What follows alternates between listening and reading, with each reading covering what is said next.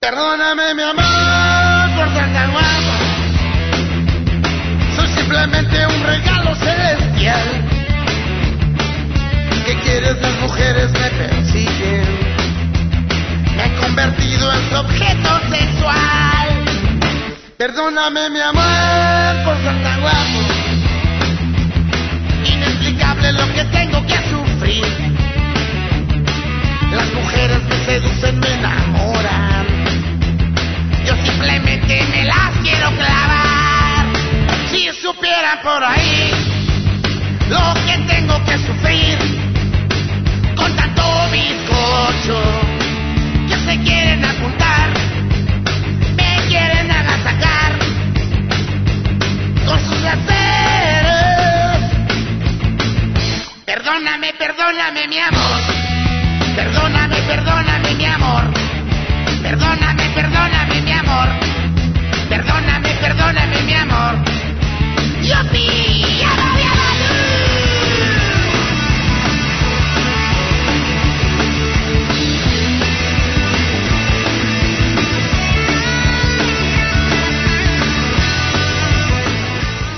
Hola, buenos días, buenas tardes, buenas noches a todas las personas que el día de hoy nos están escuchando. Y miren, tengo pues a un personaje grandísimo dentro del rock allá en México y bueno, también dentro del rock a nivel internacional porque aquí en los aquí en California, por ejemplo, en Chicago, en Nueva York, su nombre se escucha y jala muchísima banda. Bueno, su nombre es Charlie Montana, así, así es. Lo escucharon bien, lo tengo al fin en este programa.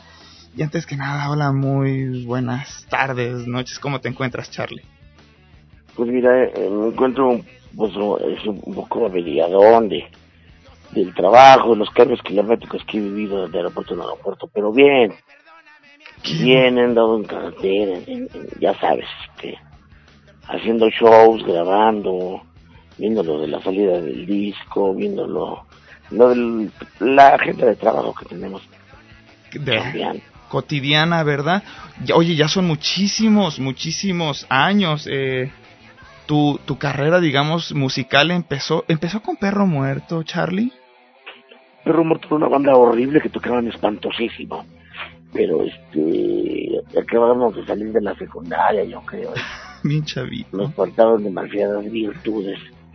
Eh, la virtud nos da desde que le, le teloneamos una vez al grupo Vago y así fue como nos conocí. Con grupo, con, ahí Oh. con León Vago, ¿no? No, no estaba en, e- sí estaba en ese tiempo ya León Vago. Y León Vago es, fundador, es cofundador de, del Vago. Estaba él y otro carnal que se llama Gabriel Briseño, le dicen el caballo, ellos dos fundaron al Vago, no sé en qué año. Ajá. quizás en el 78, no sé. Yo con Perro Muerto duramos como tres años, yo creo, y, pero no pasó nada realmente. Me Mm, faltó orientación, eh, un manager, eh, saber manejar la, la cuestión. Pero de ahí todo el grupo y me fui al...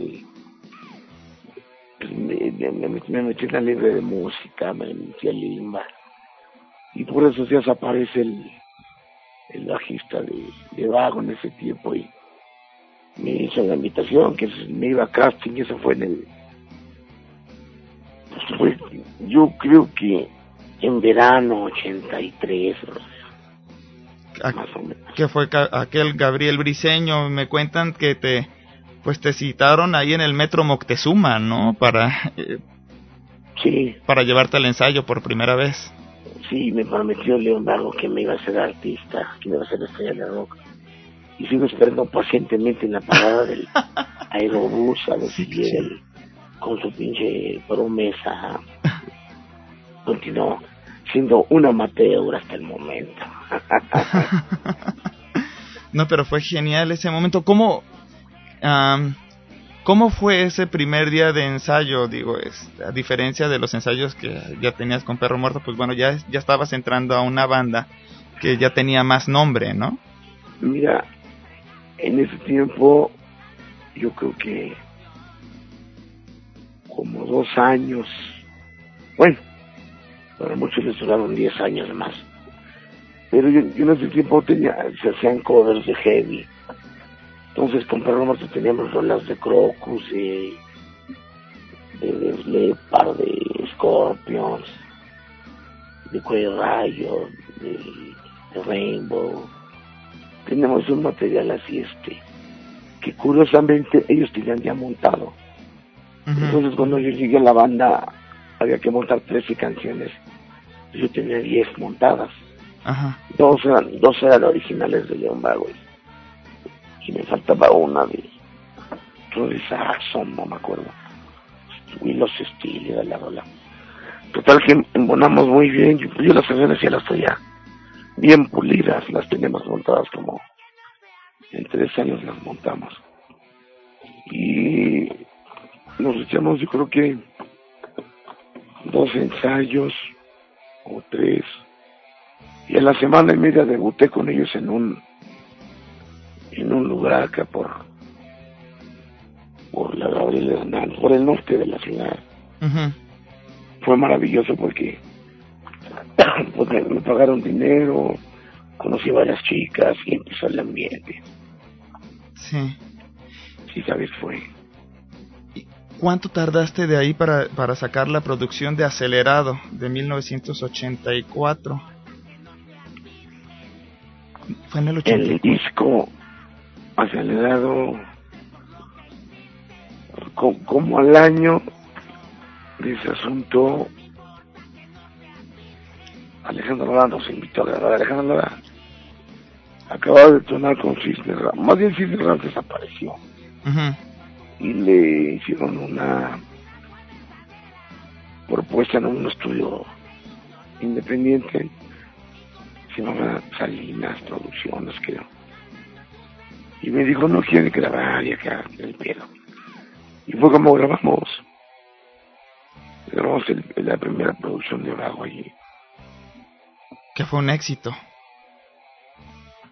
Pues sí y no, porque pues en ese tiempo empezaba el chopo, no había distribución y, y obvio no había radio, no había internet, eh, nadie te vendía el disco, entonces era difícil moverlo. ¿Y cómo lo hacían entonces? ¿A través de las disqueras convencionales? No, las disqueras no te pelaban. Las disqueras en ese tiempo tenían, digamos, muy fuerte a Rigo Tobar y cantantes de ranchero y cumbias, esa madre. Ajá. Y entonces, pues no, a nadie le interesaba mover música que les parecía insignificante. Entonces, nos movimos pues, de mano en mano y en tocadas. Y había una revista que se llamaba Connect y ellas nos vendían el disco por correo con los fans y ese rollo. Ajá. Porque pues en ese tiempo no había ni forma de armar un club que se manejara por cartas y que tuvieras un, un mailbox, porque pues cómo se ibas a informar a la gente. A Zacatecas o a Guadalajara, como le decías, ¿no? Sí. Sí estuvo así de... Pues de... de- le, le faltaba ya... eh, eran formas primitivas en ese tiempo del rock todavía. De, a- de ahí te sales de vago. Duraste nada más tres años, ¿verdad? Sí, sí, tres años. Y digamos, ¿cuál fue el motivo, pues, eh, y que después llegaste a Mara? ¿Fue por propuesta de, de Mara, de Toshiro? Pues tenemos amistad, pero pues, salimos, salimos raspados, salimos rasguñados ahí. Con el, ba- el bajista este- estaba en un plan que no nos gustaba León Mago y a mí. Gabriel Entonces- Briseño, ¿verdad? Exacto. Entonces, este, pues tronamos, salimos mal y, y al final Rodolfo se desesperó. Según se fue a babar con los Bell y yo me integré al Mara. Sí, este, ahí empezó todo en el 85, tal vez 86. Ujú. Ahí no me acuerdo en qué periodo era. Que Entonces, este, ahí arranca el ya con el, con el Mara. De- Regálame agua para tomar, ¿no?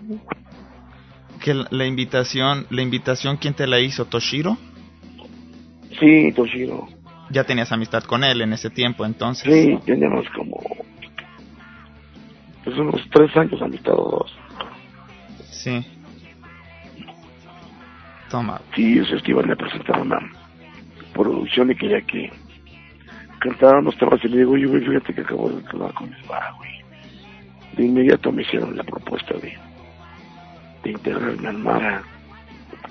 Antes, antes de que tú entraras a Mara, ¿quién cantaba? Era el Toshiro, ¿no? El mismo Toshiro era el que estaba cantando. En Tuvieron este como, como tres cantantes.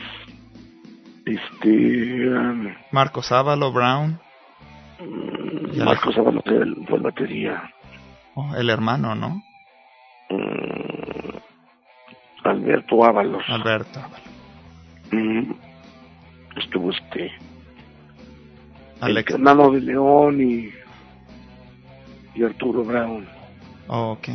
pero parece que no pues no les gustaron no, no sé por qué no se mantuvieron en el mar Ay, pues sabes que... no- a mí nada más me tocó ver al Beto Ábalos Alberto Ábalos. Voy a ir, ahorita me voy a ir con un trío de canciones, vamos a regresar.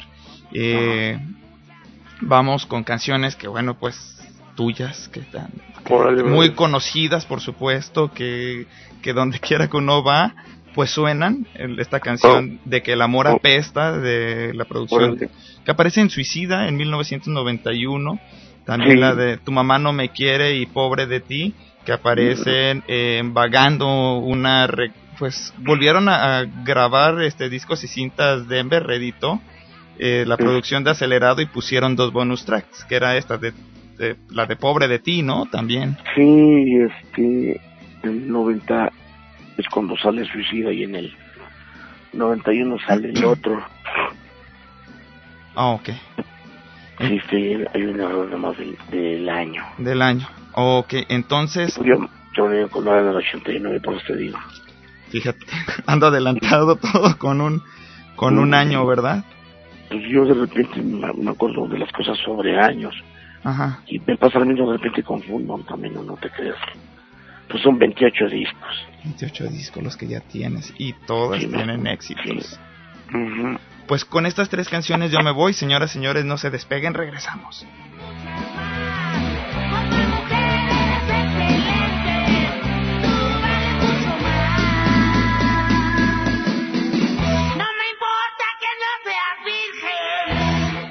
Señores padres, sus hijos están expuestos a programas de televisión horrendos, a radios comerciales basura, a música de productos aberrantes, a discursos de doble moral constante, a literatura liviana y a ejemplos mediáticos decadentes.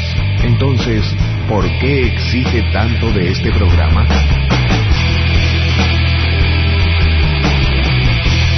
En caso de que el mundo se desintegre, no es tan difícil de entender.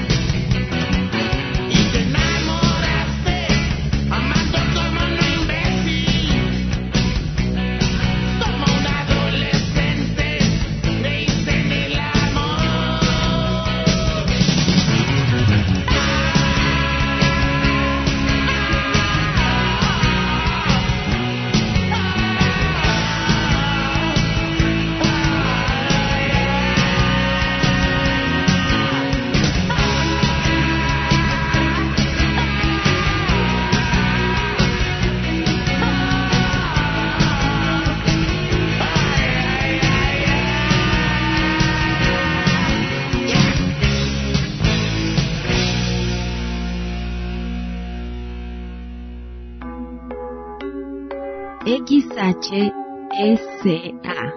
La Voladora Radio. XH Ameca Meca. La Voladora 97.3 FM. 97. La Voladora Radio. La Voladora Radio Comunitaria. Transmitiendo desde sus estudios y oficinas. Ubicadas en San Francisco número 70. Barrio Panoaya. Ameca Meca. Colonia Centro. Ameca Meca de Juárez. Somos miembros de la Asociación Mundial de Radios Comunitarias y de la Red de Radios Comunitarias de México. Somos adherentes de la otra campaña, La Voladora Radio. Un proyecto de la Voladora Comunicación. Asociación Civil. 97.3. La Voladora Radio. Yo soy esta radio.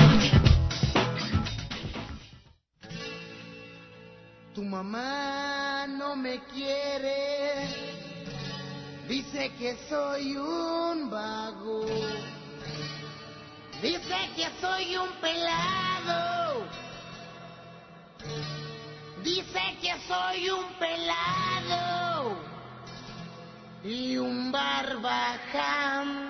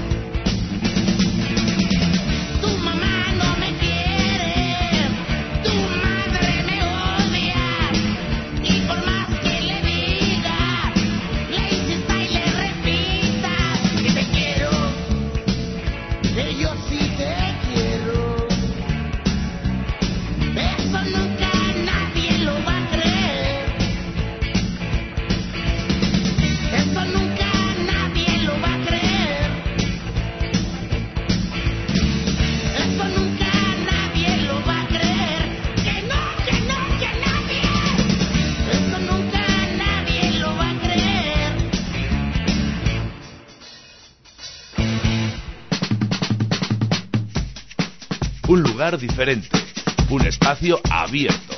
Radiopolis,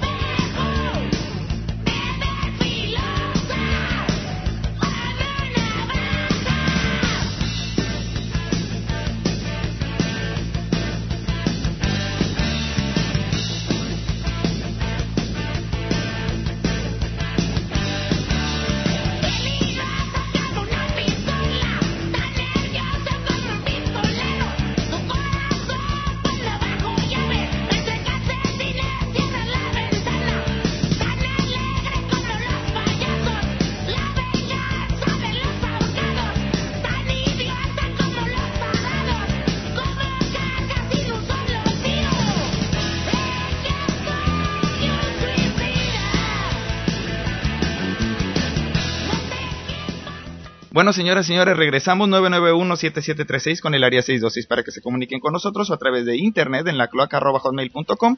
Recuerden que este programa lo pueden escuchar a través del 97.3 de FM en Amecameca, Estado de México, La Voladora Radio, 98.4 de FM, Radiopolis allá en Sevilla, España, Radio Pirata, El Intrépida en San Salvador, capital del Salvador, en el 97.8 de FM, en el Toca Toca del 96.5 de FM de la Universidad Nacional de Santa Fe de Bogotá, allá en Colombia, y por supuesto la nueva 1090M en Baldwin Park, California. También muchas gracias a Radio Chinelo allá en Cuernavaca, Morelos, que nos está eh, transmitiendo amablemente. Un gran abrazo también a Nereo Ponce, quien hizo posible esta entrevista, bueno, que me dio el contacto y la forma de hablar eh, con, con Charlie. Además es tu amigo, ¿no, Charlie? Un gran amigo de la family y estuvieron aquí Estuvieron aquí en mi casa hace como dos meses. Excelente persona. Sí, venían de paseo.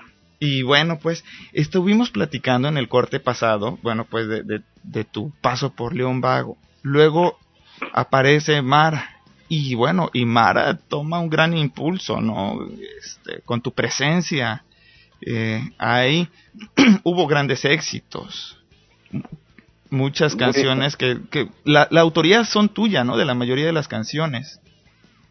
De ahí son como 16 canciones mías. Ajá. Porque ellos también eran una banda vieja que componía, pero solo habían grabado un sencillo de cuatro temas. Ajá. Inclusive estuvimos en el Vive Latino hace, en mayo de este año. Ajá. Me reuní con los pinches viejos, no los veía desde el 90 y cinco, creo. ¿Por qué tanto, ¿por qué tanto tiempo si viven en el Distrito Federal? Pues porque Mara terminó, Mara feneció y no tenía... Yo por fin me reúno con el batería para... con el bajista para tomarnos unos tragos y así, pero...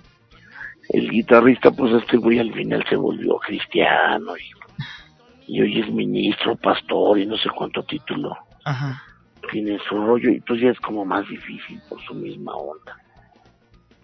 Es... Y el batería, ese güey se puso mal, le tuvo una, una operación que le, que le tardó en alivianarse y aparte tuvo que dejar de tocar, digamos que de por vida durante 15, 20 años, porque le afectaba cardíacamente, vaya. Oh, de la... Después Mara Truena, en el 89, hacemos cuatro discos y eh, para fortuna también Alejandro Lora nos invita a una disquera independiente que fuimos su primer grupo que grabó. Y al final a estos niños pues, les fue muy bien. Empezaron ya a grabar un montón de bandas. Pero nosotros nos juntamos con ellos y pues empezó la distribución ya mayoritaria en tiendas. A nivel República, Estados Unidos y en Sudamérica dijeron que nunca vendían, pero yo supe que estaban en Venezuela, que estaban en Colombia, que estaban en Argentina, en Cuba. Más que estos güeyes pues, para no pagar el, el, royalty, decían que no vendíamos y como no había una exposición eh, abierta en internet, pues no sabíamos nada. Pero hicimos el camaleón, el esperando la noche. Reclu el reclusorio Tepepan. Reclusorio Tepepan y el Alocamentos. Ficheras. Esos hicimos ese, en ese periodo. Oye, Charlie, sí. me da la impresión Ajá. que Reclusorio Tepepan te marcó. Y no el disco, sino el evento. Si es así, es mi impresión, ¿estoy en lo correcto? Bueno, pues es un disco que está bien horrible porque en ese tiempo la tecnología en México estaba muy limitada. Era muy difícil grabar un disco en vivo decente y la gente no lo no, no lo usaba vaya uh -huh. fue un disco pionero en ese aspecto y lo otro que fue bien hermoso es que eran puras chicas no uh -huh. por ese lado pues fue un evento increíble y había chicas pues a nivel Latinoamérica muy cabronas o sea había de todo pero realmente pues fue lo que pasó el disco no me gusta está muy mal grabado ah. me gustaría arreglarlo hoy en día pero tiraron los masters Oh. La compañía tiraba todo, no guardaba nada. Los de los Beatles fueron los únicos que guardaron, creo, ¿no? Sí. Entonces hoy en día no puedes arreglar grabaciones viejas. Y yo, yo te preguntaba por eso, porque bueno, de repente hay quienes me dicen que, que las, por ejemplo, las personas les decían regresen, muchas gracias por venir, gracias como por compartir la situación en la que estamos viviendo. Y bueno, pues en ese aspecto yo pensé que también había como te había marcado, ¿no? Este, las vivencias, pues, de las personas que gustan de tu música, pero que están pasando por una situación difícil. Pues le estamos tocando a gente que está bastante acomodada económicamente en la sociedad y a gente que está muy lastimada socialmente, que tiene demasiadas carencias. Siempre nos hemos manejado en los dos vínculos y, en, carácter altruista.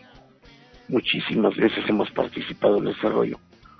Digamos que aquí hicimos como 10 reclusorios, eh, correccionales, eh, tribunales, penitenciarías. Hicimos eso y bueno, trabajamos para desastres naturales, para la Cruz Roja, para cuando hubo aquí los terremotos. Ah, siempre hicimos labor altruista en ese sentido. Y será por ahí un poco que la gente se identifica con lo que yo hago por el lado de la cuestión lírica, quizá, no sé. Hay vivencias muy pegadas a, a lo que de repente dicen sin ser del todo eh, marginalista o, o, peyorativo en algún sentido social, hacia algún, hacia algún punto tópico que realmente esté afecta a alguien. Me, me mantengo siempre de manera bastante neutral, sin politizarme, sin realmente socializarme con los medios partidistas que manejan un país, vaya. Claro, claro. No defendemos ni a las ballenas, ni regalamos granos para que sean árboles, ni, ni las tortugas. Pues trabajamos con la gente, con los niños, con este rollo, con los enfermos, más bien. Ajá. Que es una cosa más real. Claro y sin digamos no no apoyan a grupos que sacarían partido de la presencia de ustedes partido eh, particular no eh, sino que unas digamos proyectos ya más más reales como bien lo dices. Mm, regularmente estos eventos sociales masivos son para coger un poco de publicidad y aventar a bandas nuevas aquí los conozcan en un carácter que aparentemente no existe pero yo no creo en esas mentiras. Claro, Yo en este momento acabo de crear la Fundación Charlie Montana exista para ayudar a orfelinatos, enfermos en fase terminal, desastres naturales, eh, ancianos abandonados en la calle, madre soltera, ese tipo de cosas. Sí. Pero realmente el, el, sentido social es real y está ligado al rock, pero no, no, no, no vamos, aparece de la misma forma pero yo nunca pensé que lo haría y, esa misma no se me hizo buena idea, pero sí lo, lo requiere la sociedad que, que, me arregló todo el asunto allá. pero sí, es una cosa muy bien auténtica, porque hay bandas que pudieron haberlo hecho siempre por la gente algo, pero nunca lo hicieron. Y realmente pues sí, me, nació esa onda porque pues mi infancia fue muy dura. Tú sabes, cuando perteneces a un lugar social lastimado, pues a veces se te quedan la huella y, trata de, apoyar a la gente que viene con, problemas de conducta, etcétera, ¿no? Claro. Entonces, por lo que nace este organismo. Sí. Oye, y ya por último, referente a lo de Mara, ya para empezar a hablar sobre tu carrera ya como solista, eh, cuando apenas estaba saliendo la última producción de Alócame en tus piernas, mm. cuando se manda todo a, la, a, volar. Eh, ah. Toshiro me dijo que era un poco referente a, a, los vicios que tenía en, en ese momento. Eh, estaba en una situación el personal muy mala, ¿no? Este, ¿cómo, cómo, ¿Cómo se puede tomar? Era un proyecto en el que tú estabas también ahí involucrado, por supuesto, ¿no? Este, ¿qué, pasó ahí? ¿Qué, qué, qué te llegó? ¿Qué pensamientos te llevó, pues? Mira, lo, mira cuando Mara en el 89, el grupo de repente me negaba todo lo que yo quería hacer. Ajá. Yo, yo quería grabar un disco con el con un cantante, me decían que no. Yo salí en una película y me decían, no, ¿cómo crees? me invitaban a alguna obra de teatro, no, no se puede. Y luego, oye, güey, ¿cómo es esta canción? ¿Cómo crees? La voz mi mamá. ¿Cómo crees? Yo tengo hijos y, ese tipo de estupideces, ¿no? Y, y luego el problema de que, como tocaban en fiestas particulares música para quinceñeras y bodas, yo nomás tocaba rock and roll y de repente empezó a bajar, a bajar, a bajar la onda. Y fue cuando tronamos. Ujú. Entonces cuando te con vago, parece que ibas bajando al perro de la azotea, así, le había soltado en media calle. Estaba yo rabioso. Cuando el trueno vago, pues truena por lo mismo, de que eso pues se volvió inaguantable.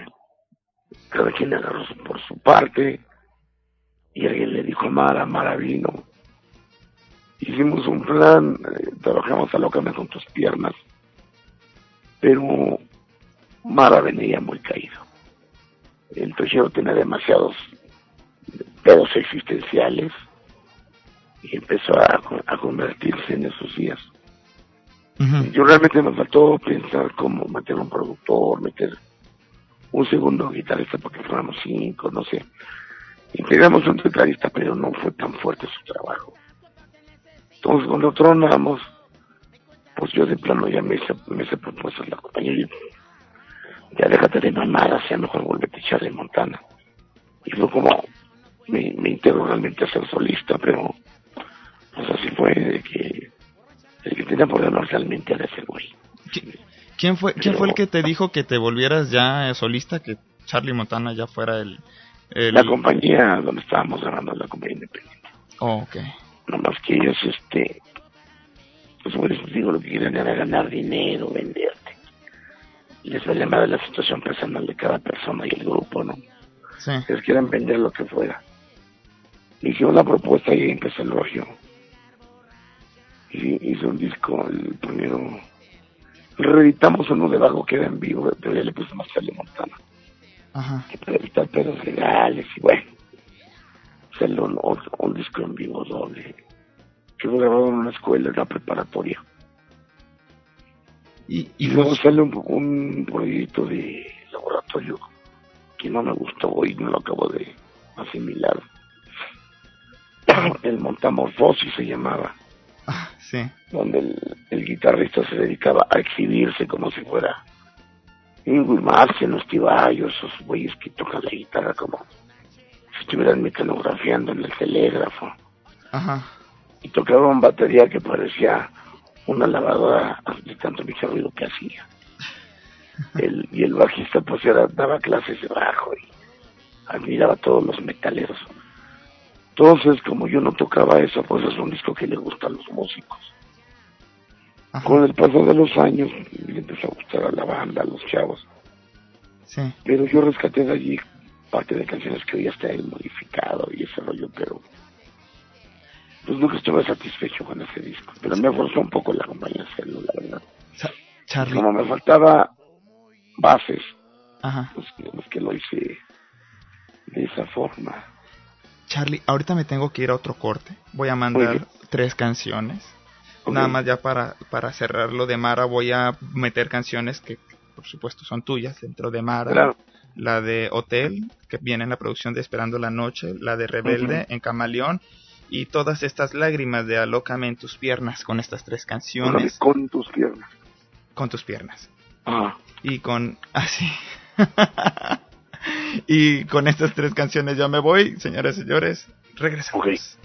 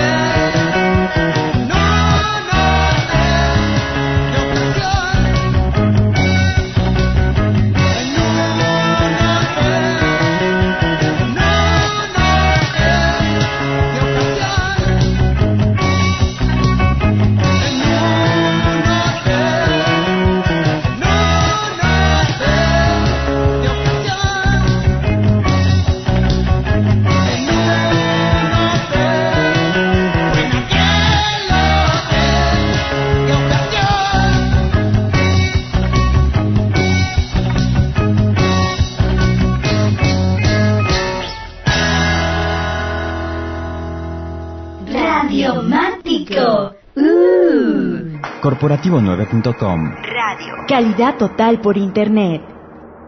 Estás escuchando a Ulises Osaeta en la290.com. ORM. Pro Organización Rock Mexicano. AC. Radialistas y Corporativo 9 presenta. Una radio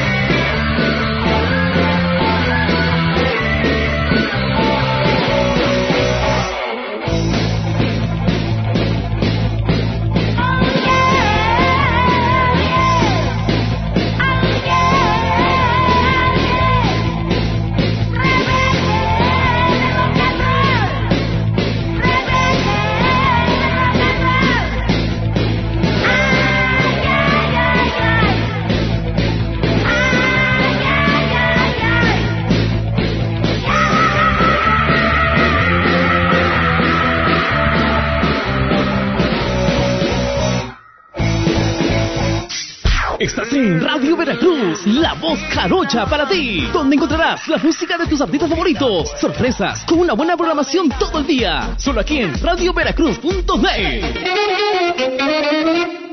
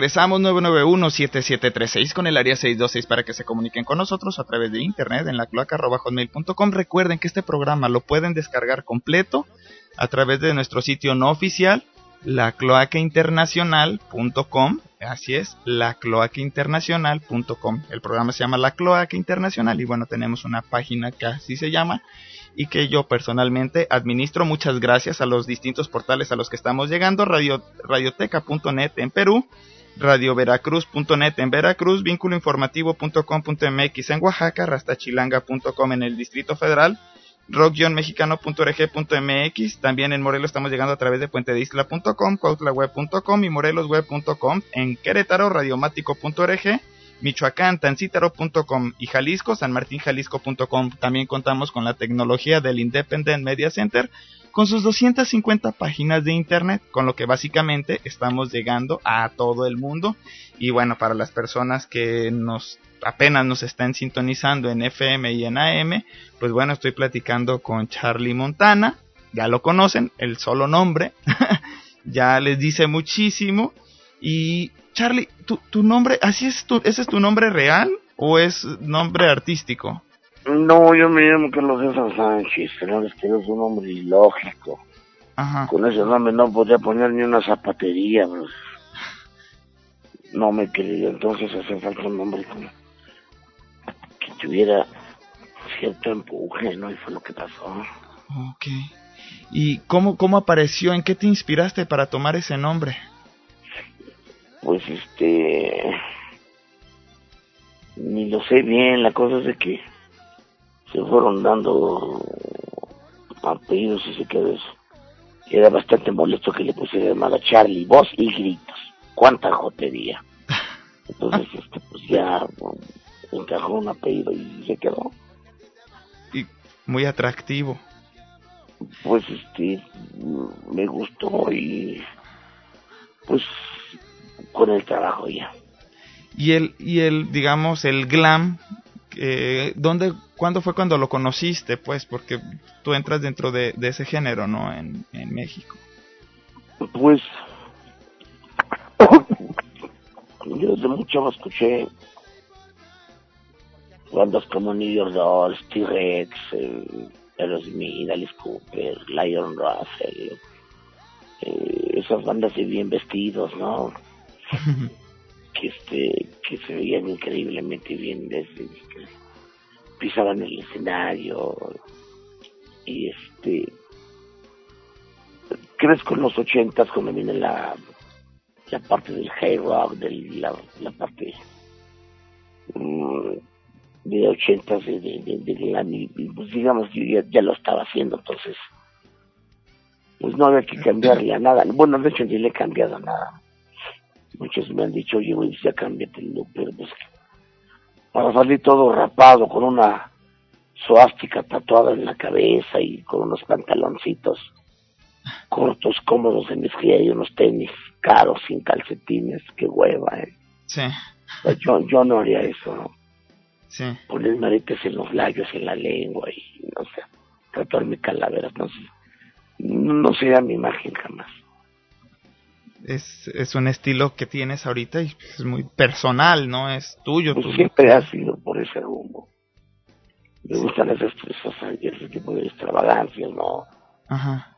Eh, te puedo decir que se ve mucho mejor Lady Gaga que los güeyes de Coldplay, ¿no? Por ejemplo. Ajá.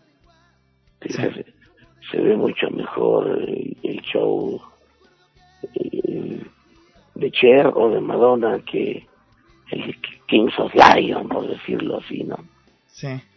O sea, en ese sentido son gente que, que, que se suelen a, a, ganarse la vida haciendo las cosas de una manera que creen que está bien, ¿no? Sí. Los ponen de moda y ves, por ejemplo, a The National, lo ves un DJ vestido de traje tocando beats aburridos, monótonos, no sé. La música cambió mucho, ¿no? Hoy en día tu música también ha, ha, tenido este varios cambios, ¿no? Sí, pero yo, yo, yo puedo comprarme el, el, disco más reciente de Elton John y acabo de decir uno de los tenores de Robert Johnson, por ejemplo. Ajá. levanté unos de Kentucky Headhunters y, y, y me chequé qué tal tocaba eh, los este estas bandas nuevas, ¿no? Los Tempsons en el radio. O sea, trato de estar al tanto de lo que pasa.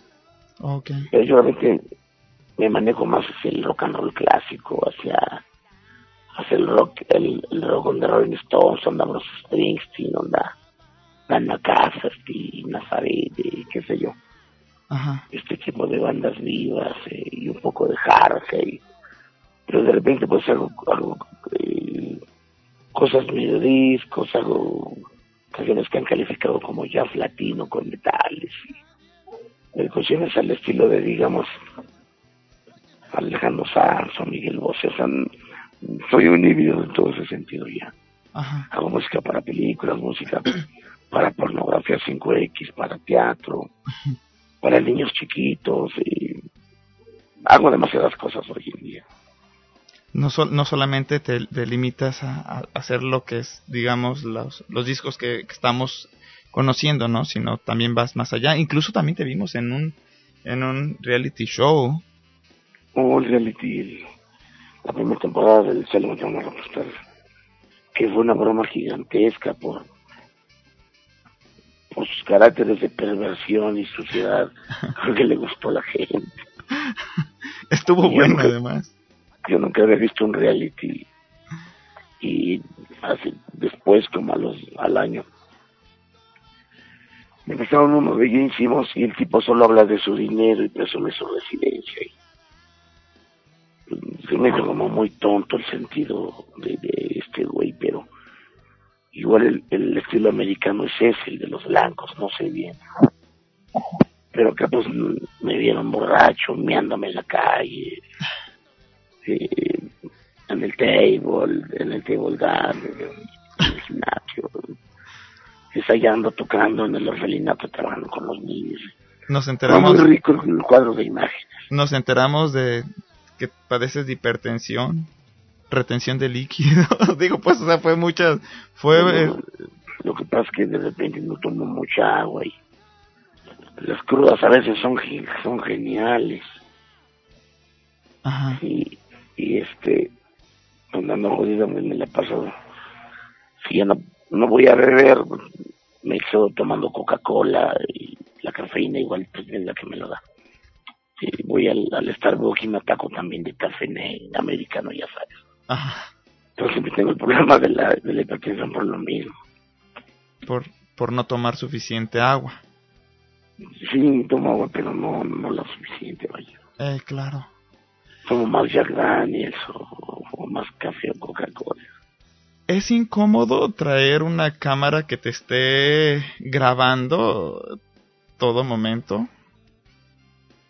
La única incomodidad real que vivo es cuando me voy a sentar en el baño a cagar, me da miedo tirar el lavalier que vale como 2.500 dólares. Era lo que más me preocupaba, la verdad. Decía, puta, si tiro esta, esta cosa en la taza, puta, no me quiero imaginar. Porque la tecnología de, de la tía era equipo muy caro y era, lo estábamos estrenando. Ajá. Y que cuando estoy dormido, estaba dormido, de repente me decía, pues ya se me cayó el micrófono, o sea, el chicharito que le ponían en la camiseta. Ajá. Eran las partes realmente así incómodas. Porque, o sea, me metí al baño y tenía siempre miedo tirar, y luego como andaba borracho casi siempre, tenía miedo tirar el, el el, que es el control remoto que te ponen atrás pegado. Y a... de fuera, pues, no, realmente. La, la ventaja... Como, Ajá, perdón.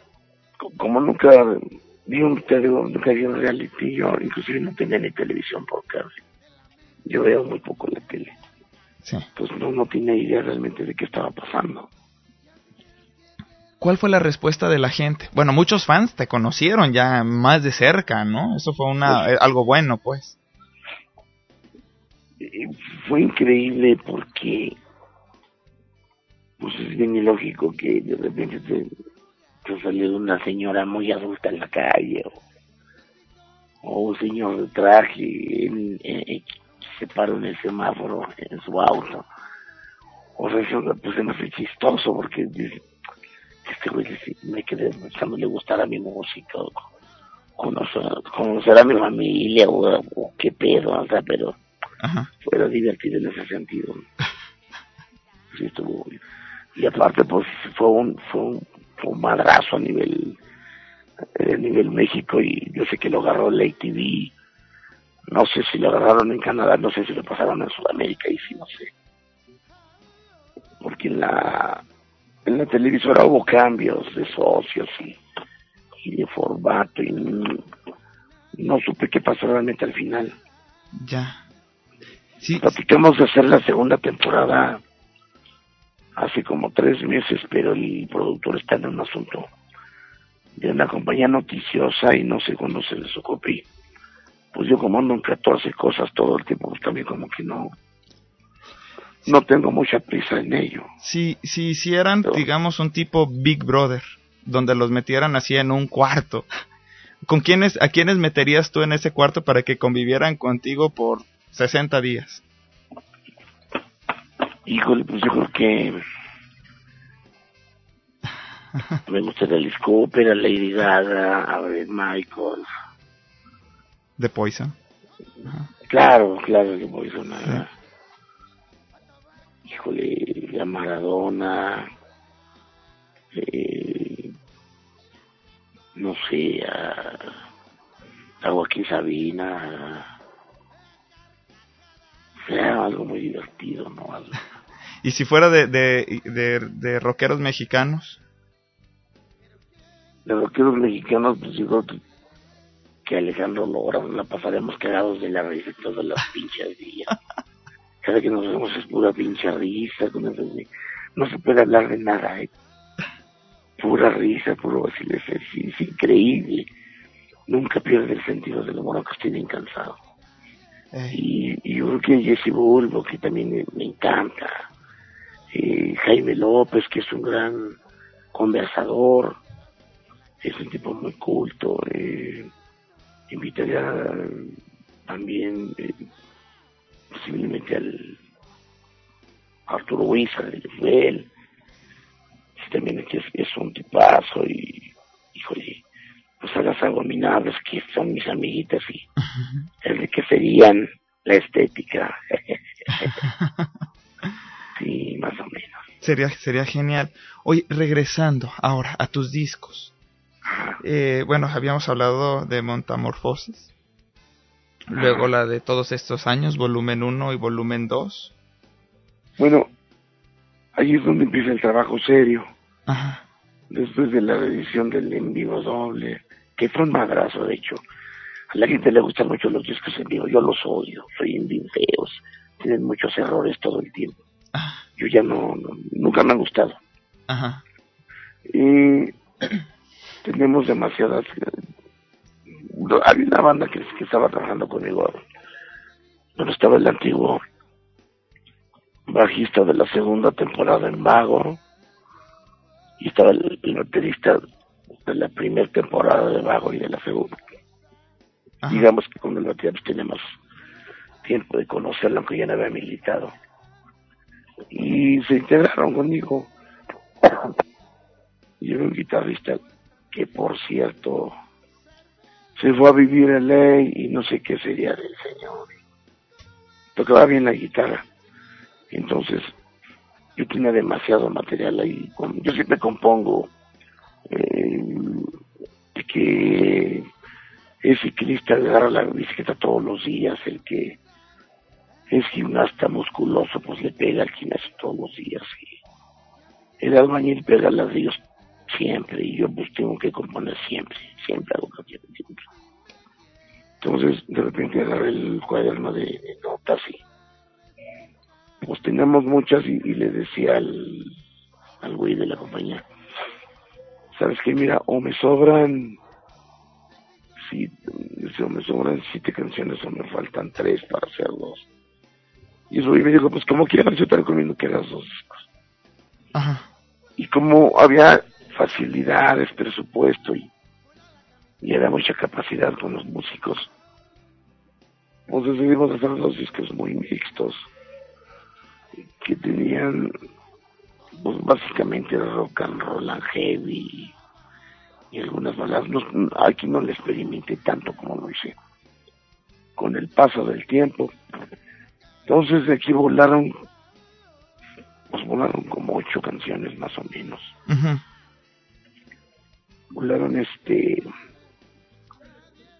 voló a meterme en soledad, del vaquero rock and rollero, eh, a tener aquí la mar, pinche batito, tocando el cielo, este, Morrison Microbus, um, voló, este, Attack, no sé, volaron un, casi un disco completo, yo inclusive le decía a la banda, porque hay un, detalle en eso que decía, mándame tus puntos de vista, tu opinión, Ajá.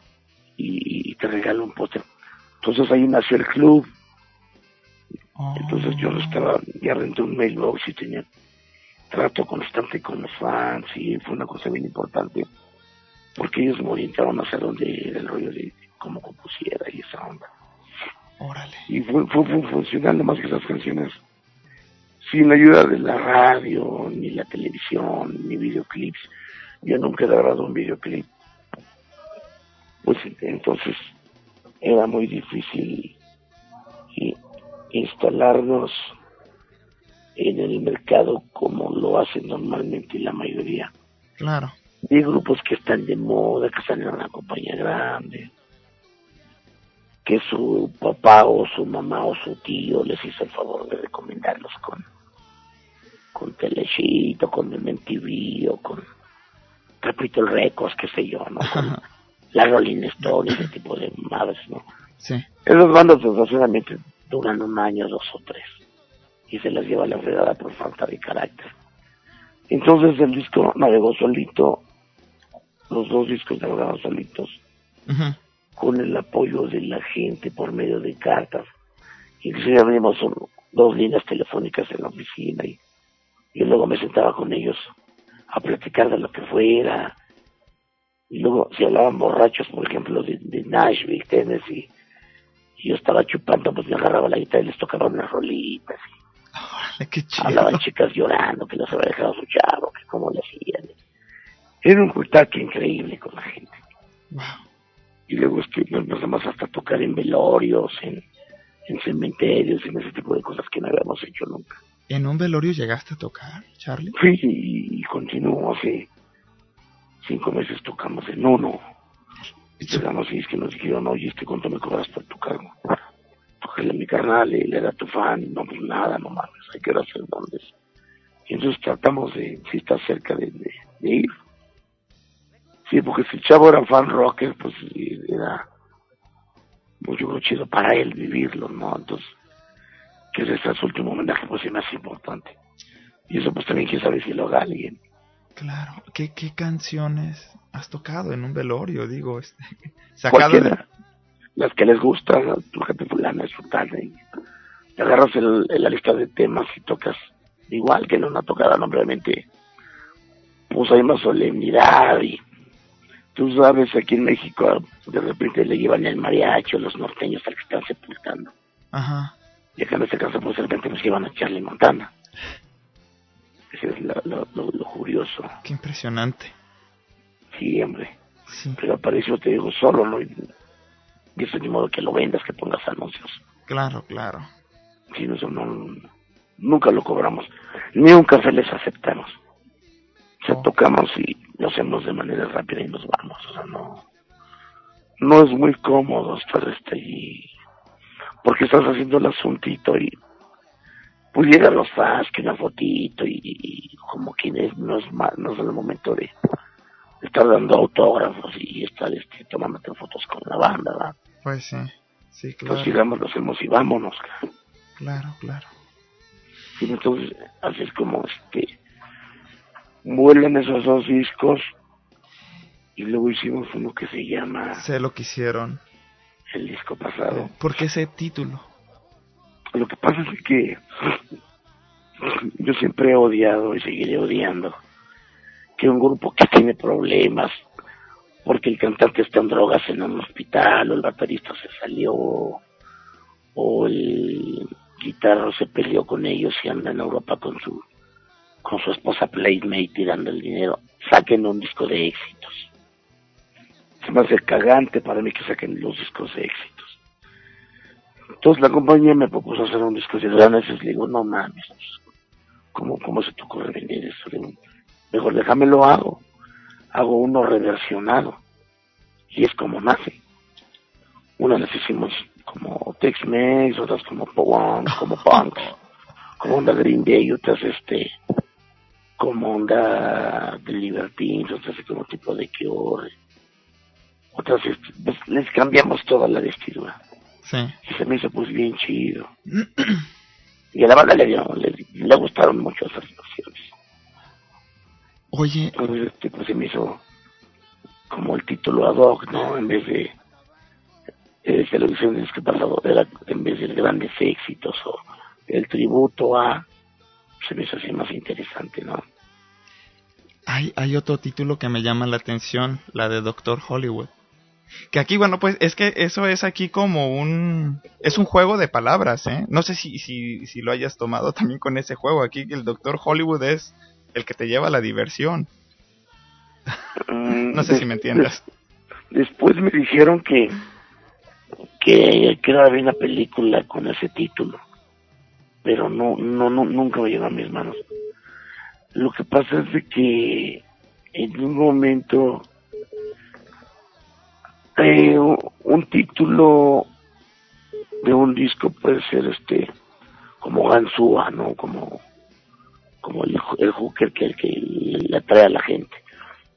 Si le hubiera puesto algún título de un tema, pues no sé si hubiera sido tan funcional. okay. Acá todos estos años ganó porque tenía una canción que se llamaba así. Oh. Y me decía lo tenía yo, si tenemos muchas fotos, ¿por qué no las metes? Y hacemos los dos, y hacemos toda una antología. Y fue como lo hicimos. Después yo por correo les mandaba la guía de las fotos, que son como 240. Entonces, hasta creo que tenía todo el tiempo de vida grabando y con amigos. Y entonces el doctor Hollywood no sale porque yo tenía tratos con con esa muchacha que sale en las fotos y, me dijo, oye, pues ¿por qué no te lo digo, puta, que era maravilloso? Y precisamente con Beto Ábalos, que es el es médico cirujano y tiene una clínica, que era cantante del Mara, Ajá. le prestó el quirófano para hacer las fotos. Oh. Entonces se me hizo puta pues bien divertido, ¿no? Y fue cagadísimo y fue un madrazo ese disco, aparte porque el disco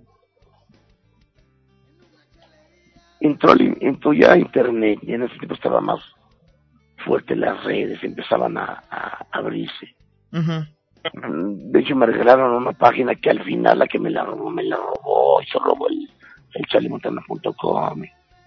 una mujer que está en California, total que bueno. Y entramos de manera abierta a la radio comercial, entramos a lugares cerrados como la Universidad Iberoamericana, el TEC de Monterrey, a las fiestas high class, ese tipo de cosas que no conocía. Ese disco me abrió muchas puertas. Y cuando hicimos ese disco, eh, los chavos estaban conmigo, entonces ellos ya no estaban, porque no querían grabar ese tipo de ritmo lento, querían seguir tocando atacado. Sí, Yo, yo estaba fastidiado de cantar correteado. sí. Y graban otros músicos, y me- es uno de mis discos favoritos por la selección de temas, las líricas, el- está, está mucho más trabajado todo. Ujú. y la, y la portada es increíble, muy celebrada. sí, pero ante- antes de, del Doctor Hollywood es cuando salen los, En vivo y en estudio, volumen 1 y 2. no en vivo en el Isabel La Corona. Oh, en vivo en Isabel En Corona. vivo y es, en, en vivo y estudio, uno de ellos es lo que creo que hago primero dejando a Mara. Que a veces no estaba vago, por ahí nunca salió, sale a mí no, no sale de vago. Ajá. pero si lo oyes con calma detenidamente por ahí digo el nombre varias veces. Pero él Uy, sale en el Isabel La Corona. ahorita, ahorita, perdón, ahorita que dijiste cu- cuando dejaste a Mara, había mucha gente que se molestaba, ¿no? Porque ya no estabas este, cantando en, en mar incluso les llegaron a los llegaron a bajar a, a los de mar a pedradas. Les fue mal, les aventaban dinero. Yo me acuerdo que les junté como 20 pesos. Pero este, el, el público es muy extraño. Cuando yo dije algo que llevaba como cinco tocadas con Mara, una vez había um, como cuatro personas, chavos y chavas, Con un cuaderno en, en, en el concierto pidiendo opiniones de que me saliera de, de Mara y llenaron como 400 firmas así de volada. De que saliera quién, perdón. De que yo no estuviera en Mara. Oh, ok, ajá. Ese día me enseñó el cuaderno, pero yo no sabía si les molestaba verme con Mara o querían que regresara vagos o nunca lo supe. Oh, ok. Eso, eso es, es curioso porque hubo así comentarios muy, muy, muy, muy raros de los chavos, ¿no? Eh, por ejemplo, también pasó la cosa de que con el vago suicida Ajá. se suicidaron varios chavos en, en el Estado de México y salieron en los periódicos. Salió en el Universal, sí, yo lo leí.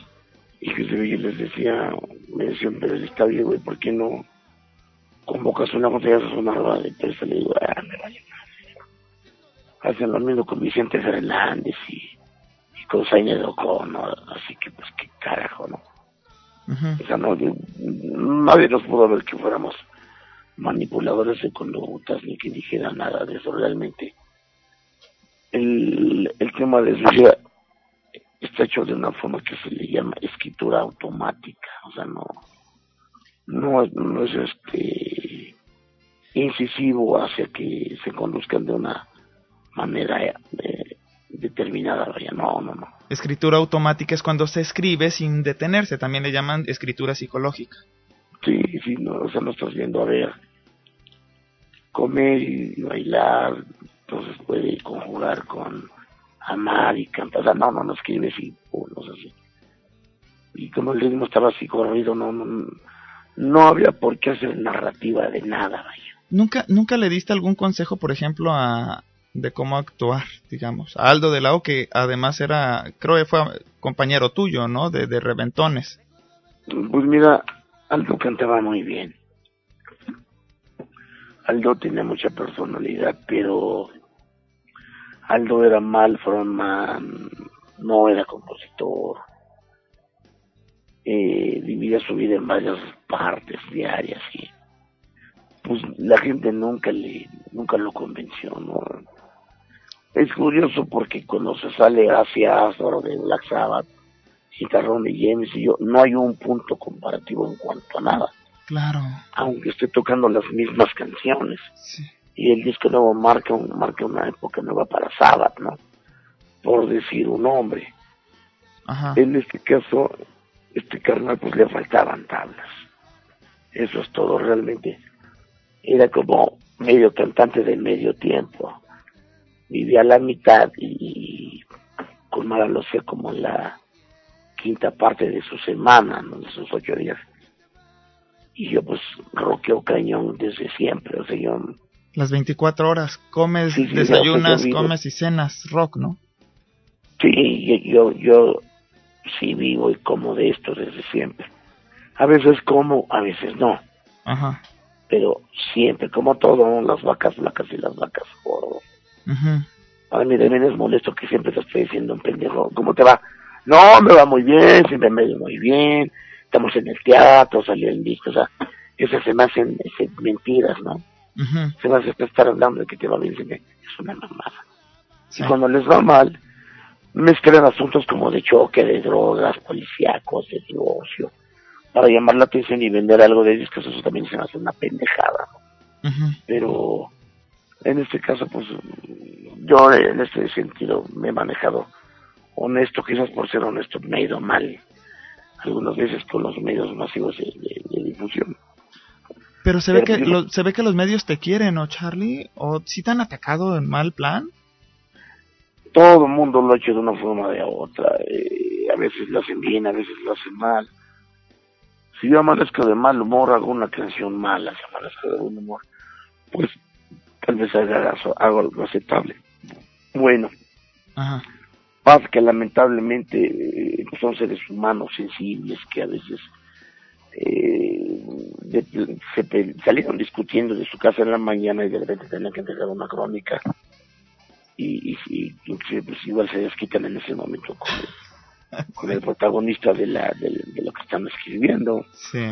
O de plano no les gusta lo, que estás haciendo y, y, le tiran hasta que pueden. O si les gusta, pues dicen, ¿sabes qué? Pues O a veces para el medio en que trabajan les dicen, ese güey no lo quiero aquí, es un pinche güey guarro, mugroso y perverso. Eh. Mete este grupo que es bonito, ellos cantan lindo, eh. y aparte son bien guapos y son de Televisa. A este puto no lo sacas aquí. Y ya desde ahí perdí. Entonces yo tengo amigos bien importantes, por ejemplo en Televisa, en Televisión Azteca, pero no pueden hacer nada para mí, porque la ley del mercado se maneja en ese tipo de conducta, ¿no? Claro van a preferir, prefieren ver a esta Julieta Venegas o, o, a Rayleigh o ese tipo niños guapos de música suavecita que no que no te lleva a conductas innecesariamente reventadas aunque también salen hasta el huevo de la antro y se meten lo que pueden en el coche y en el baño no sé pero el rock siempre lo han castigado hasta donde se ha podido pero es la forma más bella de expresión que yo sepa desde que nació. Fíjate, Charlie, que a veces me llama la atención que tanto han criticado al rock y nos, cachan, nos tachan de antisociales, cuando de repente yo veo que, por ejemplo, en un evento de música norteña, por ejemplo, hay muertos, hay heridos, hay adicciones fuertísimas, y yo veo un evento de rock y todo tranquilo, saldo cero, saldo blanco. Lo que pasa es que la ambición, la ignorancia, la, hipocresía y la necesidad de, de, conseguirte cosas de, manera malversada, te orilla esa forma, ¿no?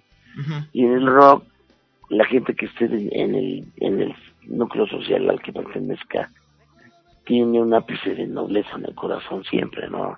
es más limpio. Así sean metaleros, urbanos, regueros, etcétera, o sea, eh, eh, es, es, una cultura bien diferente. Si están este fumándose un gallito aquí, no pasa nada. Si se tiran una no pasa nada. Sin embargo, allá, pues, no sé, se les, se les mete el, el síntoma del poder, del yo soy más que yo soy, el llanero solitario, no sé. Eso es ignorancia, te digo. Oh, no lo veo. Fíjate que, que tocaste un punto bien interesante. Dentro del rock hay más igualdad somos más iguales todos, nos vemos, nos vemos como similares y, y, y, en lo otro como está eso de yo tengo más poder, yo traigo la mejor camioneta, yo traigo el mejor sombrero, las botas que son de piel. Exacto. La prepotencia, los complejos de inferioridad salen avantes. Y, yo qué te puedo decir, sabes que a mí no me gusta, por ejemplo, Plastilina Mocho o, o el Guerra, pero respeto muchísimo lo, lo que hacen porque han trabajado en ello, se conducen de manera correcta dentro del ámbito musical en que viven, han sido funcionales, le gustan a la gente, son honestos en su área, o sea, que me gustan o no me gusten quien sea, no tiene que ver con que yo, vamos, me les pleitee, hable mal de ellos, que diga que son pendejos. No, en este caso yo creo que es, es más noble el rock, te digo a nivel así general, pertenecemos a otro tipo de madera más exquisita. Tengas o no el poderío de, estar tocando en Coachella o tocando en, en, la banda. Eh, yo creo que desde que naces con una guitarra en la mano, escribes algunos versos buenos o malos, eres una persona diferente que está iluminada por los ángeles. Yo lo veo así. Claro. Claro, Charlie. Me voy a ir ahorita, me están marcando un corte, me voy a ir con canciones tuyas, la de pinche Pancho, de Hotel Barcelona, muy buena, muy buena. Es que aquí de repente tienen el, el, el, síndrome del American, ya cambié, o sea, llegan y hoy puta siguen viviendo como como cochinitos, como no pavimentados y oliendo mal la ciudad. Y cuando dicen, oh, es que no recuerdo la palabra, me cagan, no están hablando pedacería. Lo peor de todo es que estés chupando con un güey de estos y de repente llega otro cuate tuyo que también vivió, por ejemplo, en Mississippi y resulta que se conocían un poco y empiezan a hablar pedacería en inglés, a presumir que uno ganaba nueve dólares y el otro once. Así como que tú sabes que, güey, no mames, ¿no? Aquí entre el tequila, el mezcal, el tamal y los guaraches no va a cambiar una mierda y ya. Los metamorfosean de, de repente a algunos muy cabronamente. Y llegan así como eh, deteriorados de, psicológicamente porque no, o sea, ya no son tan de México, pero ya pero aquí... están hablando mal de la gente que les hace el trabajo, del medio social en que se desenvuelven, del racismo, etcétera, etcétera. Entonces esa gente pues es, lamentable que lo viva, ¿no? Este tipo de temas como pinche Pancho nace de esa razón. Y, es la segunda canción creo que donde meto acordeones y como que se me empezó a jalar mucho y me empezó a gustar. Entonces ahí es donde empieza la historia después del vaquero rock and rollero. Pero las líricas, esa canción en Estados Unidos, te juro que es un himno. Sí. Y aquí la toco algunas veces, pero ya es el himno nacional para la banda ilegal. Pancho, Porque sí. sí, como que los pones a pensar, de repente sí es cierto, güey. A, a, a, mí me gusta muchísimo. El, eh, una vez, fíjate, te voy a contar una anécdota. En alguna ocasión Ah. me, me, encuentro a un, un compa de allá de México. Iba con él, iba con él, iba con otros amigos y, le, ya le digo, Ewituli kinenchi cheki. mi negua. Bueno, le estaba hablando en una lengua que él me iba a conocer, una lengua de México, no un idioma de Ajá. México. Órale. Y me dice, no, dice, yo no hablo eso. Ya, dice, pero bien nervioso. Y le digo, güey, hay que practicarlo, se nos va a olvidar. No, no, no, ya, ya yo ya no, yo ya no, ya se me olvidó. Oh, ¿Y él vivía bueno, en Estados Unidos? Vive aquí en Estados Unidos, ¿no? Oh, y, y, yo me lo encontré y pues dije, ok, vamos a hablar una lengua, vamos a hablar la, las lenguas de México, pues. Pero le dio pena, le dio pena al muchacho, ¿no?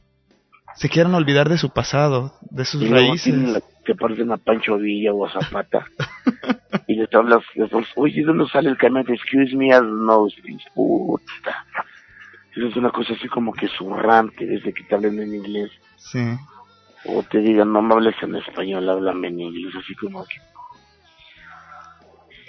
pierden muy, muy cañón y, el, el piso.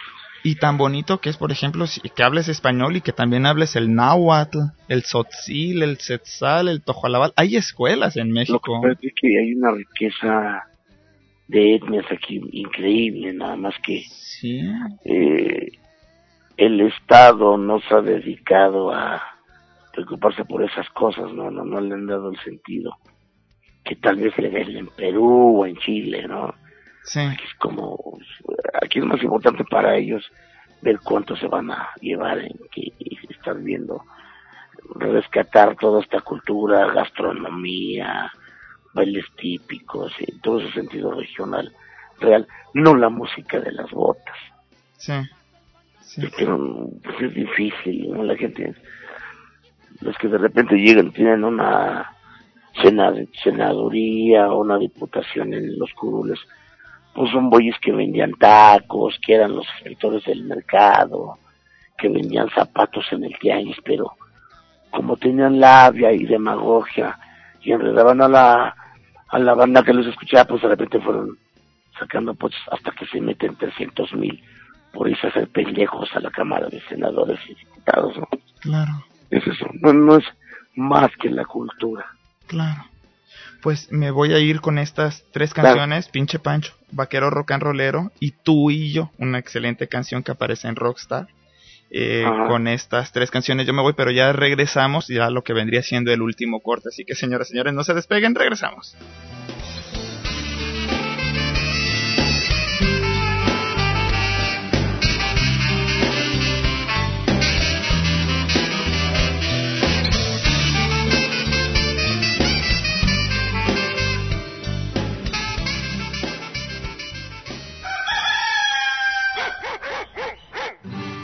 Acaba de llegar del otro lado. Dicen que ha llegado bien mamón, que se siente bien gabacho, que se le hace gacho el barrio, se avergüenza del lugar donde nació.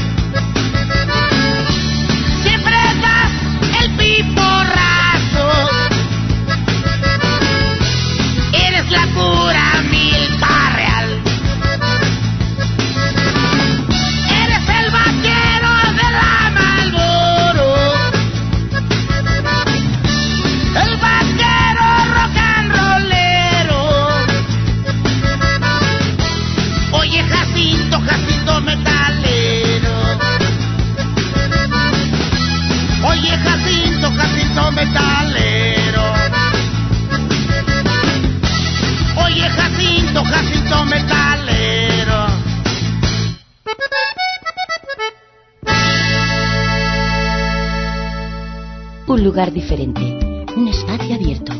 Tu ciudad en la radio. Radiopolis, FM 98.4.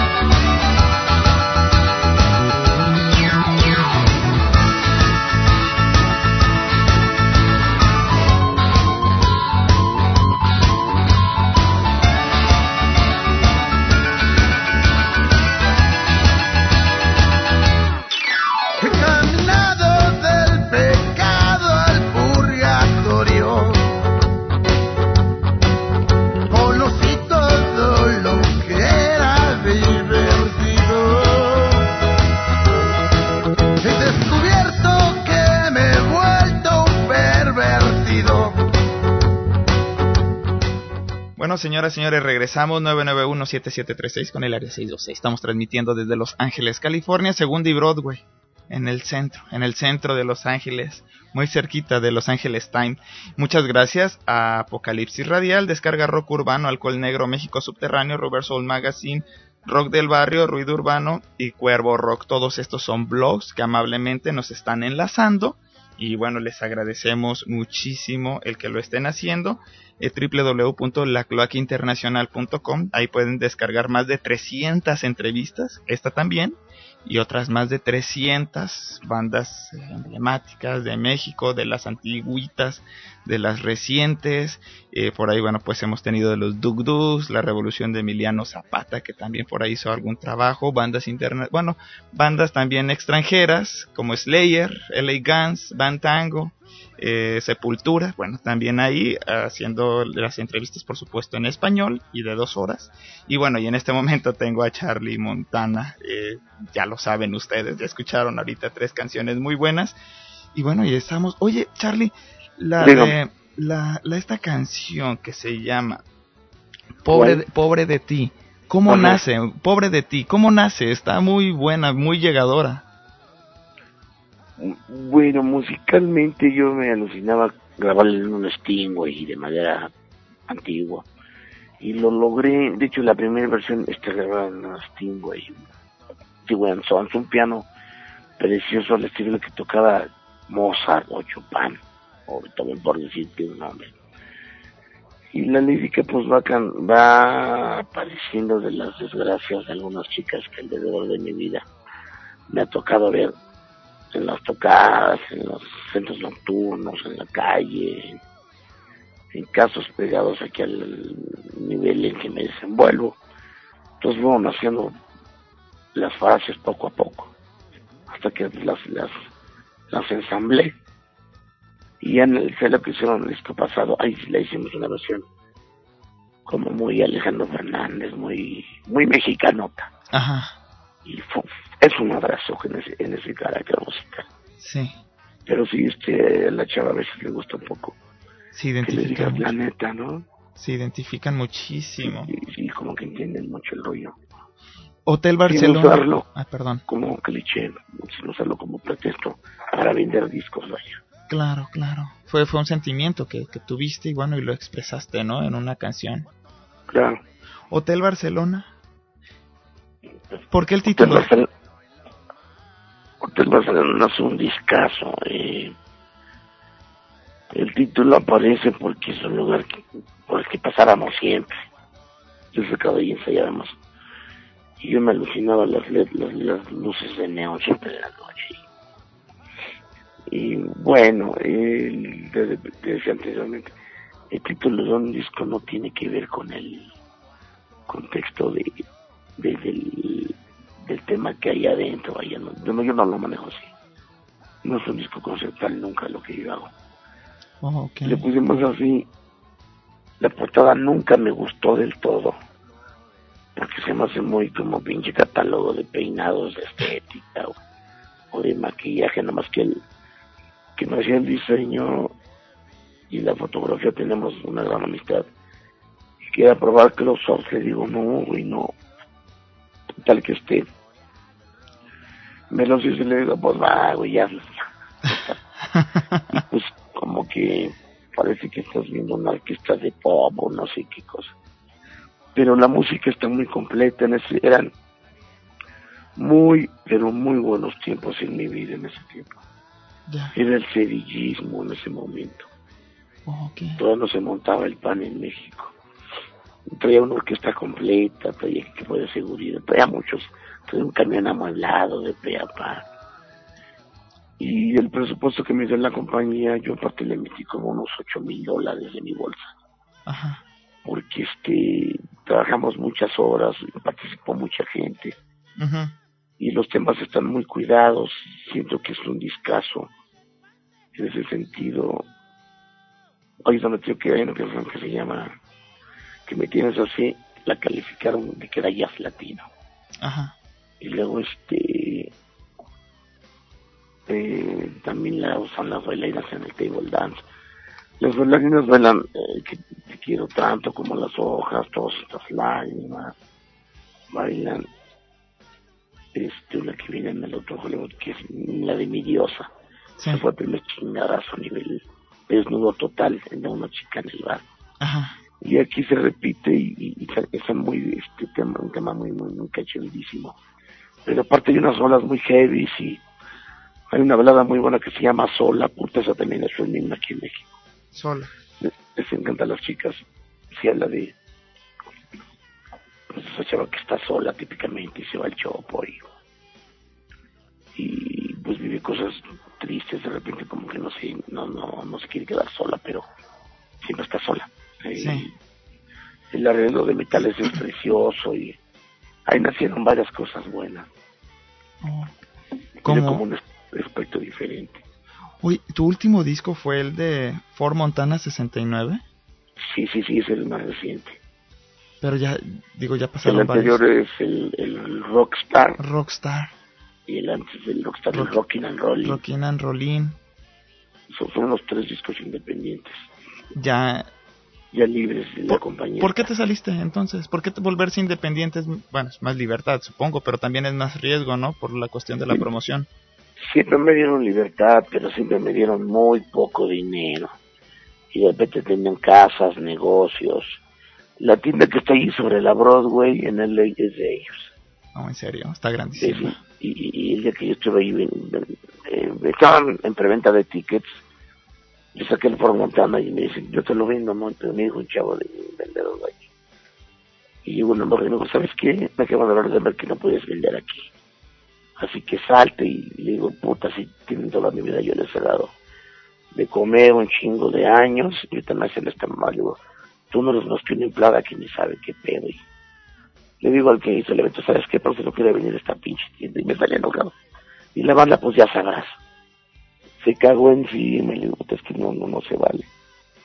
Entonces, antes que todo el mundo se estaba enriqueciendo, estaban poniendo tiendas, compraban casas o nuestros de grabación, carros, etcétera, etcétera. No, como si sabes que le ya me voy. A muchos los enlataron, ¿eh? Pues lo que pasa es de que estaban, estaban mal administrados, nunca, nunca pagaron siquiera un licenciado en mercadotecnia o un departamento de publicidad verdadero y pues hacían las cosas de manera bastante primitiva y ordinaria. Sí. Pues cuando viene la caída del disco, de la industria discográfica que continúa, y no sabemos bien qué sigue, porque esto no lo sabe todavía ni Mick Jagger, ni Madonna, ni Bono, pues imagínate nosotros, ¿no? Sí, claro. Entonces, cuando viene la caída, no estaba preparado si digamos Sony, Warner, eh, Capital que tuvieron así, ¿qué hacemos, güey? Se organizaron y continuaron jalando. Esta gente no, ellos, ellos empezaron a, seguir haciendo lo mismo, pero con bandas relativamente, que están haciendo cosas fáciles y grabando codercitos de, de, música vieja y ese tipo de cosas. De baladistas mexicanos de los 70 y cosas que son las que realmente matan al rock en el periodo, digamos, Enigma, Dulux, eh, pues era de Piedra, San Diego, Sol Sin Mamá, Entonces Pilatos. Ellos matan este movimiento y ahora le están haciendo homenaje, imagínate, ¿no? Entonces, yo me salgo y empiezo a trabajar como, como independiente. Y me, digamos, no, no me va mejor ni peor, sencillamente pues ya no, el producto es mío. Claro y así es como me, he conducido y si el Ford Montana el más reciente.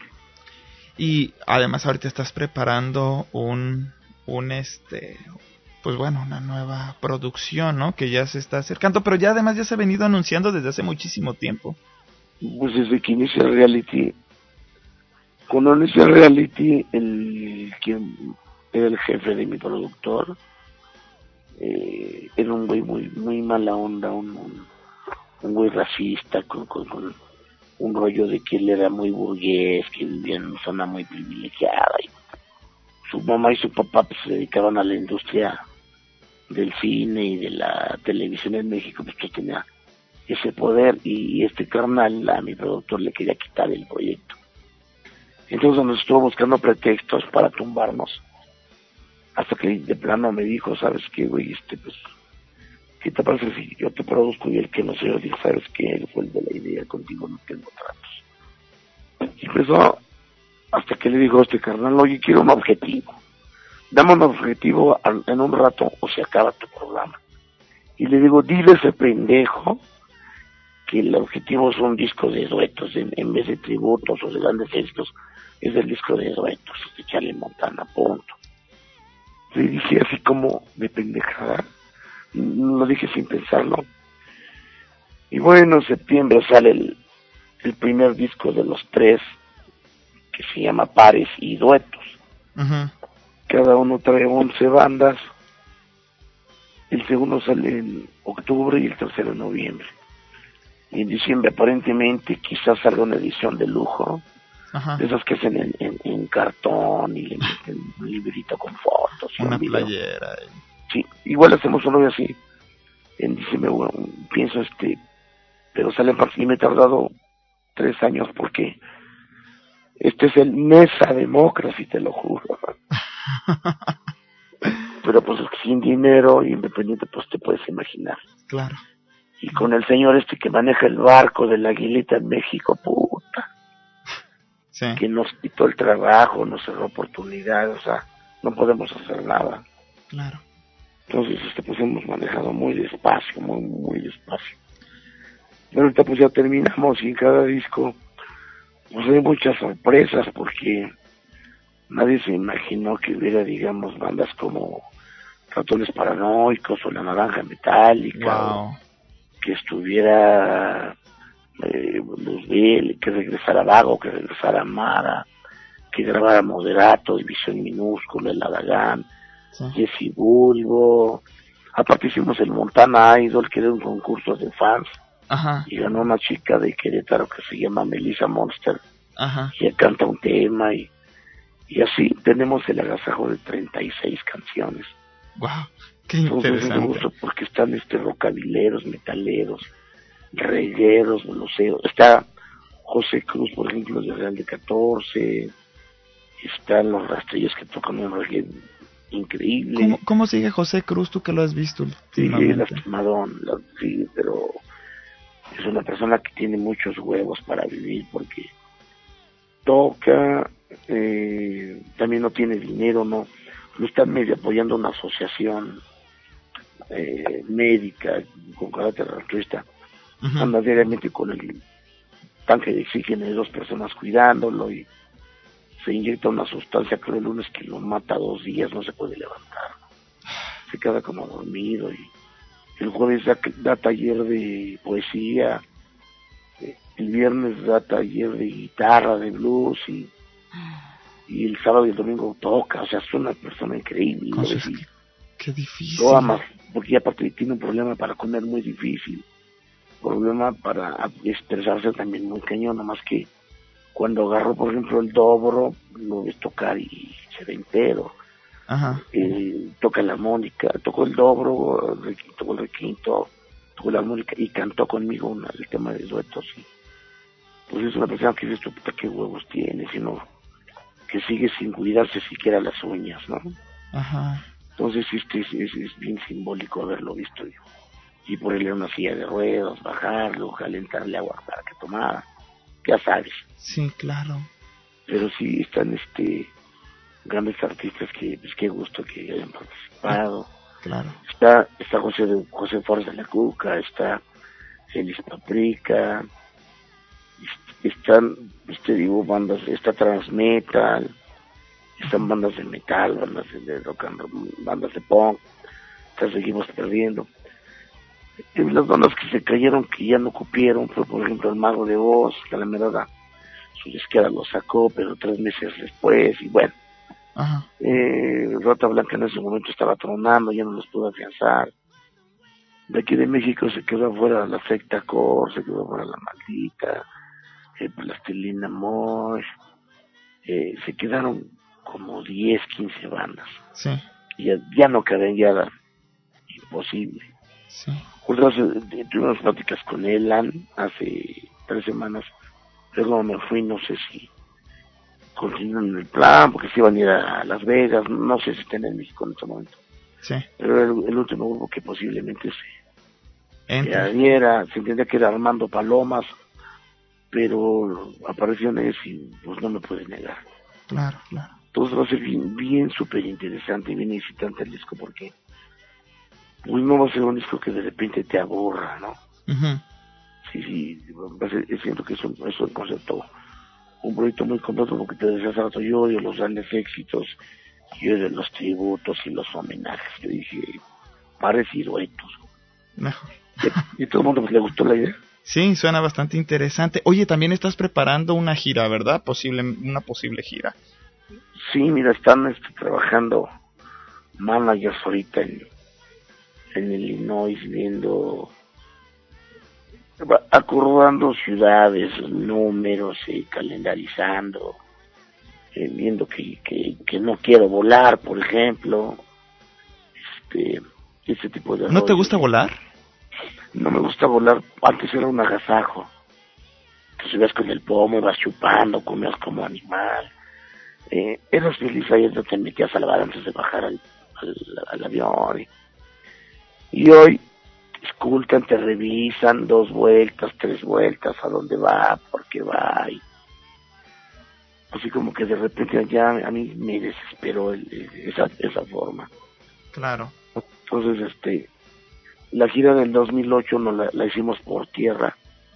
Fue muy pesada, pero fue maravillosa porque, tú sabes, tomabas un café a las 5 de la mañana en Luciana, a las 12 comías unos sándwiches en Pensilvania y en, en Arkansas cenabas a las 7 y te tomabas un, un café rapidito en Atlanta a las 3 de la mañana, pues era bien chido.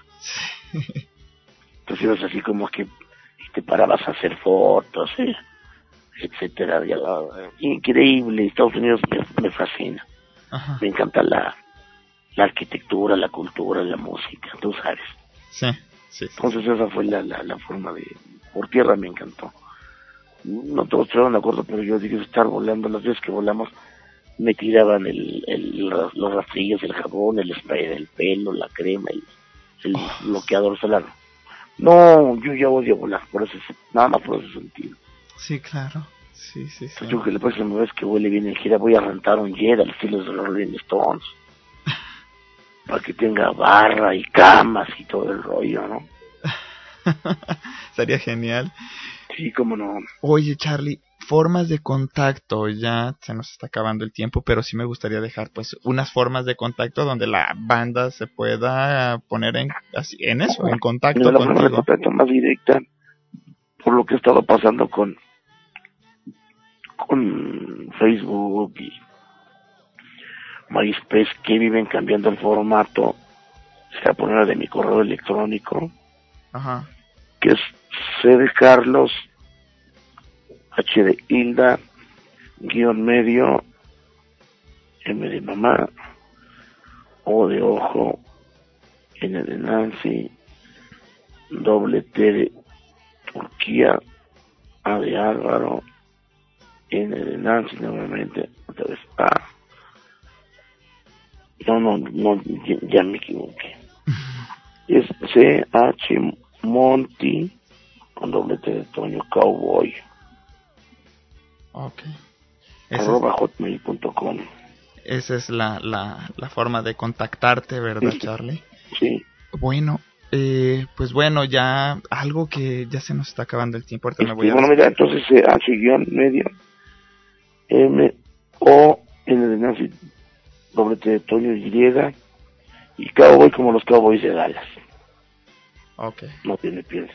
Arroba hotmail.com arroba hotmail.com. ¿Y tú revisas ese correo? Sí, sí, sí, yo lo reviso todos los días. Genial, qué padre, qué bueno que... la, eso de repente en Facebook ya no tiene mensajes cerrados, MySpace cada vez la gente se mete menos y, y Hi-Fi y Twitter y esas madres.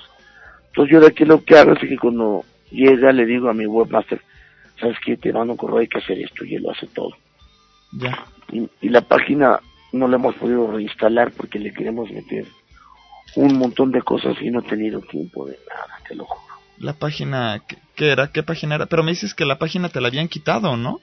Me quitó el punto .com, pero ahora es punto .com punto pero no, no está figurando ahorita, te digo. Oh, ok, Le vamos, le vamos a meter una página para fotos con fans que la suban, para cartas, videos raros, videos este, ocasionales canciones que no han salido a la venta. Entrevistas. Temas inéditos, entrevistas, claro. Y, todo este rollo. Claro, claro, Charlie. Mi visita en Nashville, Tennessee, en, los, en la casa de Jack Daniels. Por cierto, el 27 de septiembre, Ajá. Jack Daniels cumple años, cumple 147 años me parece. Ajá. Y yo soy coleccionista privado de Jack Daniels toda mi exposición va a estar presente en la expo de, en la fiesta de Jack Daniels allá. Oh, de hecho, tú estás en un club, ¿verdad? Eh, de este whisky. No, yo soy el, el, fan number one en México, pero yo no lo sabía. De repente, cuando llegan aquí los americanos y se, y se asientan ya con el edificio de, veía donde pues, me conocían y soy muy querido por ellos y también me invitaron a exponer toda mi, toda mi memorabilia que tengo. Ajá. Y son unas fiestas increíbles y ese día, pues, a ver si después subimos fotos y te mando para que las publique. Por favor, sí estaría genial. Sí, vamos- vamos a meternos en contacto. Ajá. Y si puedes también déjame tu correo. Sí, ahorita te lo, te ahorita fuera del, del aire te dejo el personal. Algo Claro. que, algo que, este, pues que no te haya preguntado ya para despedirnos, Charlie. Bueno, pues este, no, no, no, no me has preguntado si va a reelegirse Don Braco o, o van a cambiarlo, si el republicano o el, o, el, o- o el otro van a seguir en pugna. No, no, no estamos seguros si Hillary tiene tatuado un corazoncito en la nalga, como se comenta. Pero ¿para qué te pregunto eso, verdad? No estaría. estoy a, la, estoy a la orden, yo solamente me quiero comentar a mis amiguitos que, por favor, cuando vayan al baño a orinar, levanten la tapa de la taza, porque luego hay señoritas que se mojan las nalgas con las orines de los borrachos. Que por favor no hagan eso y no se meen en la calle. Solamente los perros y yo nos meamos en la calle. Y a todas mis novias de Latinoamérica y les mando un abrazo y un beso muy, fuerte- muy fuerte y ojalá nos veamos pronto en alguna ocasión. Y ojalá, ojalá, ojalá también te, te vea por acá, Charlie. En verdad me voy a despedir con cuatro canciones. La Muy bien. Una que hiciste con, eh, con dueto con Rod Levario, Déjame en paz, este, de duetos de antología. Pero Él también hizo, sacó un disco reciente. sí, apenas lo, lo sacó y me llamó la atención, bueno, pues que ahí eh, salieras. Lo voy a, lo voy a, lo voy a poner en este programa para que, bueno, esta canción nada más. Y me voy con la de Lo que tú me das, que viene en. Ford Montana 69. Y la de Sola, la, la vers- la versión mix o la versión la anterior. ¿cuál recomiendas? Yo les recomiendo la versión mix. Ah, bueno, pues Es que es una broma, es como discos, como este, pues una onda muy pop, pero a las chicas les encanta y la bailan bien rico en los arcas. Ah, pues bueno, esa es la que vamos a poner, la gira y la gira y las y la canción de Sola, también que de la que Sol- ya estuvimos platicando, sola, las, la gira, esa es muy buena. la gira. El, lo que tú me das, ¿y cuál habías dicho? La, la de la gira y la de Sola, ¿no? Ah, me dijiste, te los había dicho otra, ¿no? Lo que tú me das, Mix.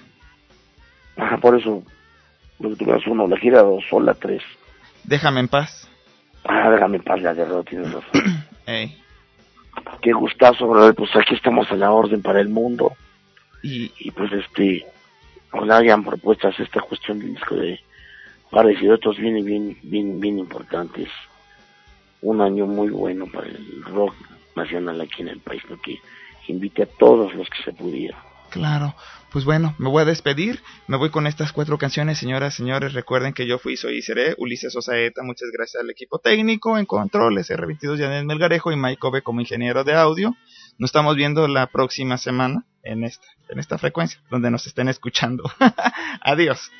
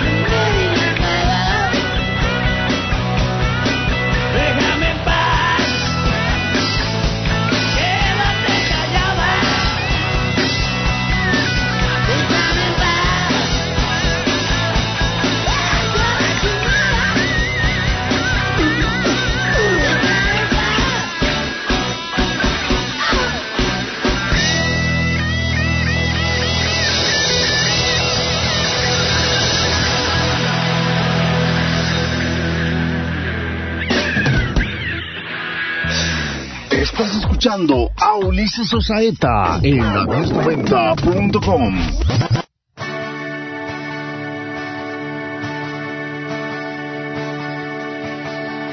Tienes algo nuevo en tu mirada, tienes algo lindo que me gusta. Cuando estoy contigo nada vale, cuando estamos juntos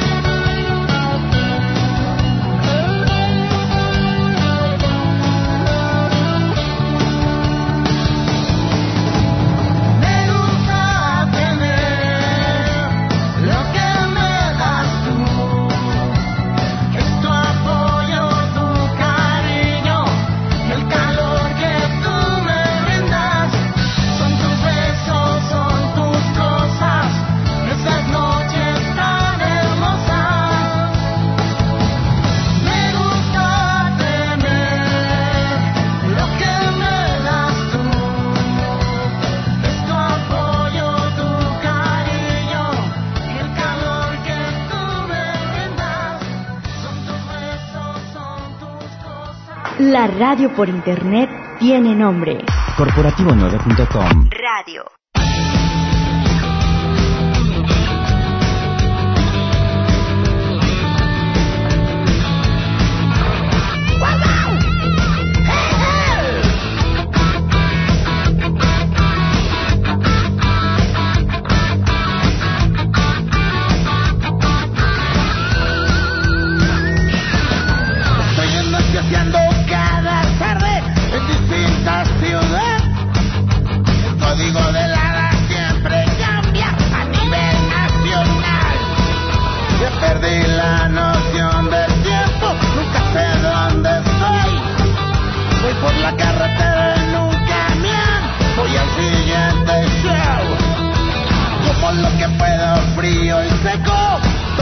cerveza, un Red Bull.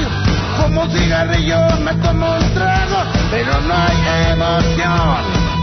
Nadie viene echando desmadre, que todos vienen